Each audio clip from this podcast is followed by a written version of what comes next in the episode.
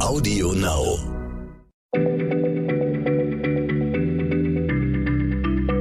Schneller Schlau, der kurze Wissenspodcast von PM.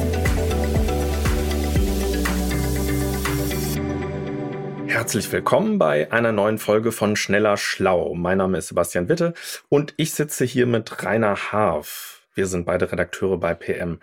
Rainer, ich liebe ja diese scheinbar einfachen Fragen, auf die es dann aber doch nicht so eine triviale Antwort gibt. Und so eine hast du uns heute mitgebracht.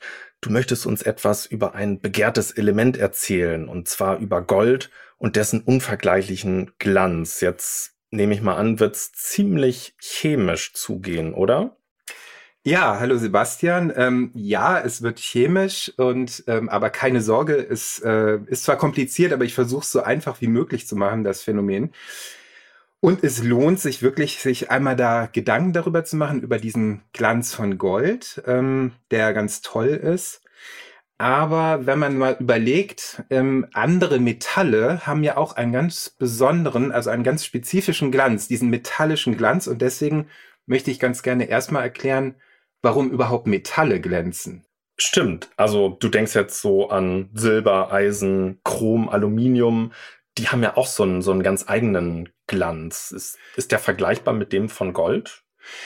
Der ist eigentlich vergleichbar mit dem von Gold, also dieses, diese spiegelnde Eigenschaft. Und ähm, das liegt daran, ähm, wie ein Metall, egal ob das nur jetzt Silber ist oder Aluminium oder eben Gold, wie das in der atomaren Struktur aufgebaut ist. Und wenn man da jetzt mal reinzoomen könnte, dann würde man sehen, dass das eine hochgeordnete Struktur in einem Metall ist. Da sitzen quasi Atomkerne in einer Art Gitterstruktur, wie in einem Kristall, ganz hochgeordnet. Und so wie bei anderen Atomkernen auch, ähm, schwirren da Elektronen rum, die sind auch an die Atomkerne gebunden. Aber es gibt sozusagen jetzt vereinfacht gesprochen mehrere Hüllen von Elektronen. Und die äußere Hülle, die Elektronen, die werden in dieser Kristallstruktur quasi von den einzelnen positiv geladenen Atomrümpfen, diesen Kernen mit Elektronenhüllen, die werden abgegeben. Die schwirren, also die äußeren Elektronen, die schwirren frei zwischen diesen Elekt äh, Atomrümpfen umher. Das Ganze nennt man auch Elektronengas. Okay, das ähm, klingt für so einen Laien dann, dann doch etwas überraschend. Elektronengas, also da würde ich mir jetzt sowas, sowas völlig nebulöses, flüchtiges vorstellen. Du sagst aber, okay, äh, das ist letztendlich ein, ein sehr streng geordnetes Gitter. Da sitzen, sitzen die Goldatome drin. Und Elektronengas bedeutet also, dass, dass da so ein paar Elektronen sich bewegen können? Genau, also diese äußeren Elektronen, die zu jedem Atom eigentlich auch dazugehören, die schwirren ganz frei umher und Elektronengas, ja, das mag vielleicht ein bisschen verwirrend klingen, aber das ist so ein bisschen analog zu zum Beispiel einem Gas, jetzt sagen wir mal ein Luftgemisch, ist ja auch gasförmig.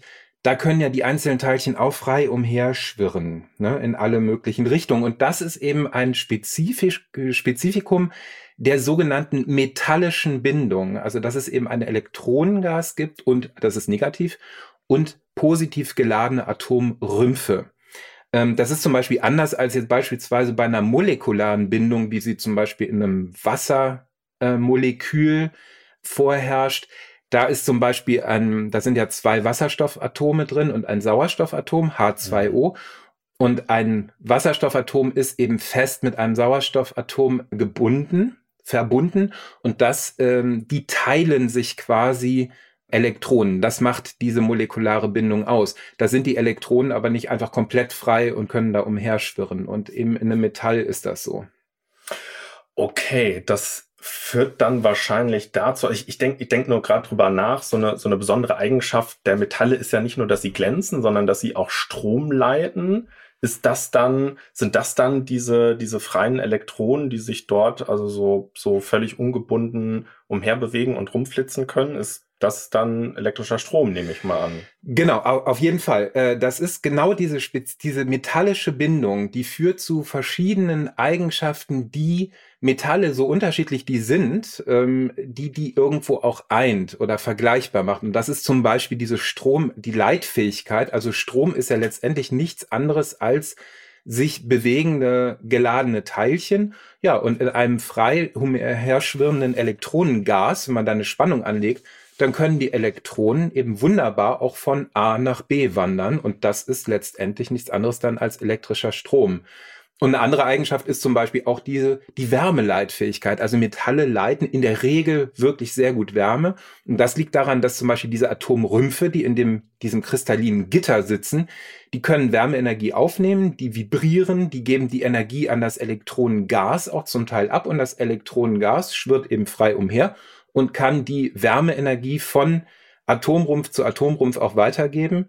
Und dadurch pflanzt sich quasi die Wärme die wir dann auch spüren, im Metall, in einem Metallstab zum Beispiel von A nach B mhm. fort. Okay, ja, kann ich mir irgendwie vorstellen. Jetzt verrat uns aber mal, was hat jetzt diese spezifische Bindung, dieses, dieses Flüchtigsein der Elektronen mit dem Glanz zu tun? Denn, also den, den Glanz, den, den stelle ich mir jetzt als Laie als sowas eher Statisches vor, äh, so in, in, in die Tüte gesprochen.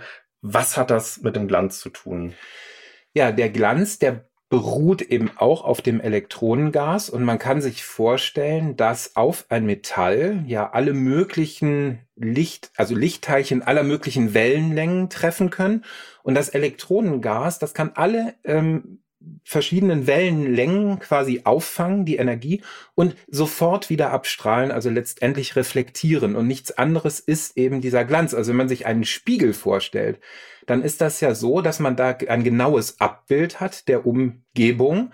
Das bedeutet nichts anderes, als dass alles, was auf diesen Spiegel drauf prallt, an Wellenlängen, an Lichtteilchen, eigentlich auch wieder zurück reflektiert wird. Und das liegt eben an dem Elektronengas. Das hat die Eigenschaft, sozusagen diese ganzen verschiedenen energetisch geladenen Lichtteilchen aufzunehmen und zack, wieder zu reflektieren. Ja.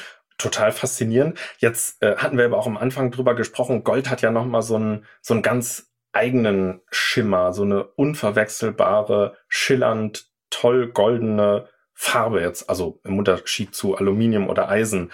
Wie kommt die nun zustande?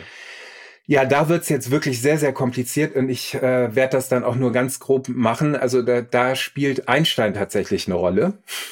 Ach so, also du äh, denkst jetzt, also Einstein und Relativitätstheorie, ähm, genau, ja. alle schon mal von gehört. Das ist ja, ja hochspannend. Genau, ja, das sind also relativistische Effekte, hat irgendwie damit zu tun, dass die Elektronen, die eben um Gold herumschwirren, teilweise eine sehr hohe Geschwindigkeit haben, die mehr als die Hälfte der Lichtgeschwindigkeit ausmacht und dann kommen auf extremst komplizierte Weise kommen relativistische Effekte zum Tragen, die dazu führen, dass bestimmte ähm, Eigenschaften von Auf also es ist jetzt sehr kompliziert Aufenthaltsräumen von den Elektronen sich im verändern, also verformen. Und eine Folge dieser Verformung ähm, beruht dann darin, dass Licht einer bestimmten Wellenlänge geschluckt wird. Und das ist Licht eher im bläulichen Bereich. Also das wird eben nicht reflektiert. Das heißt, das wird sozusagen aus dem Spektrum der Lichtteilchen, die reflektiert werden, herausgenommen. Und wenn bläuliches Licht herausgenommen wird, dann entsteht in der Reflexion eben etwas, was so ein bisschen gelb-orange in die Richtung geht. Und das ist genau dieser goldene Glanz, den wir kennen. Wow, äh, echt, echt faszinierend. Also ich fasse mal für mich so ein bisschen zusammen, wenn ich so beim nächsten Partygespräch mal drauf kommen sollte und irgendwo an einem Finger einen goldenen Ring glänzen sehe, dann, dann kann ich zumindest jetzt also auftrumpfen und erklären, dass also die Faszination dieses Glanzes damit zu tun hat, dass dort also in einer metallischen Bindung Elektronen sich frei bewegen können, ein Elektronengas bilden und aufgrund dann noch besonderer Einsteinscher, Einsteinscher relativistischer Effekte einen ganz spezifischen Teil des Lichts sozusagen schlucken und erst dadurch also dieses, dieses tolle, faszinierende Phänomen hervorbringen, dass Gold glänzt, wie es nun mal glänzt und uns alle in den Bann zieht.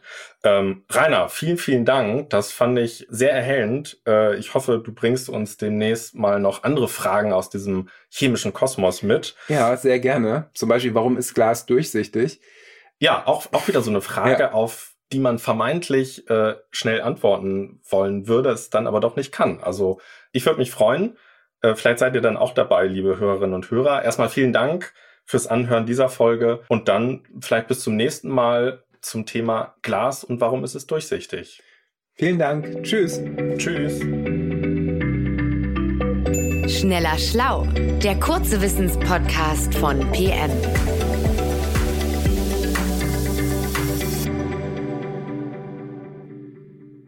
Zum Schluss möchte ich euch noch einen Podcast aus unserem Netzwerk empfehlen und dafür lasse ich am besten nun die Podcasterin selbst zu Wort kommen. Hallo, ich bin Insa Bethke und präsentiere Verbrechen der Vergangenheit, den Crime-Podcast von Geo Epoche. Dort rekonstruieren wir spannende Kriminalfälle aus der Geschichte und wir reisen in die Zeit, in der sie sich ereigneten. So tauchen wir zum Beispiel in die Schattenwelten legendärer Gangster wie El Capone und Pablo Escobar ein und sind im kriegszerstörten Hamburg, wo die blanke Not so manchen zum Mörder machte. Pro Folge gibt's ein packendes Hörspiel und vorweg ein Interview, in dem Experten der Redaktion den Fall einordnen. Hört gern mal rein. Verbrechen der Vergangenheit läuft auf Audio Now und überall sonst, wo es Podcasts gibt. Audio Now.